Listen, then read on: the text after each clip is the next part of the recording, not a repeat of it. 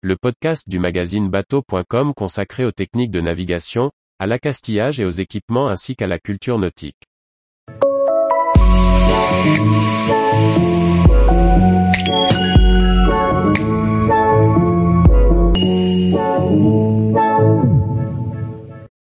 Sécurité, design ou technologie, trois équipements pour tous les plaisanciers.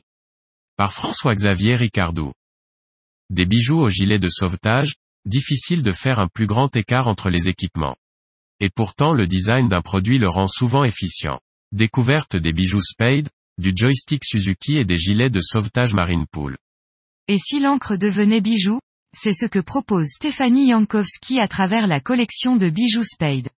Cette encre créée en 1997, et reconnue pour ses qualités de tenue, se transforme en un bijou passé dans les mains de cette styliste.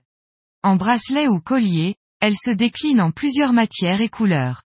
Dessinés et fabriqués en France, ces bijoux sont disponibles dans la boutique Spade Design, à des prix très abordables, entre 20 et 50 euros.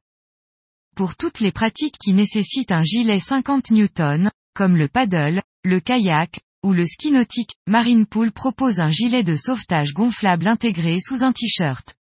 Le port est ainsi ajusté et gêne moins qu'un gilet externe. Le déclenchement se fait en tirant sur la tirette. La vessie se gonfle sous le t-shirt, en jouant sur l'élasticité du tissu. Une sangle dans le bas du t-shirt évite qu'il ne remonte sur le corps.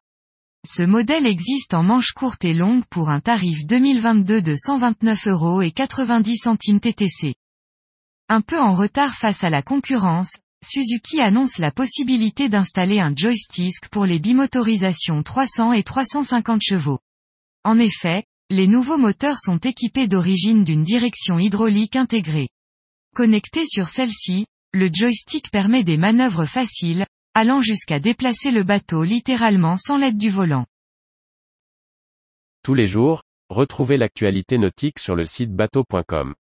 Et n'oubliez pas de laisser 5 étoiles sur votre logiciel de podcast.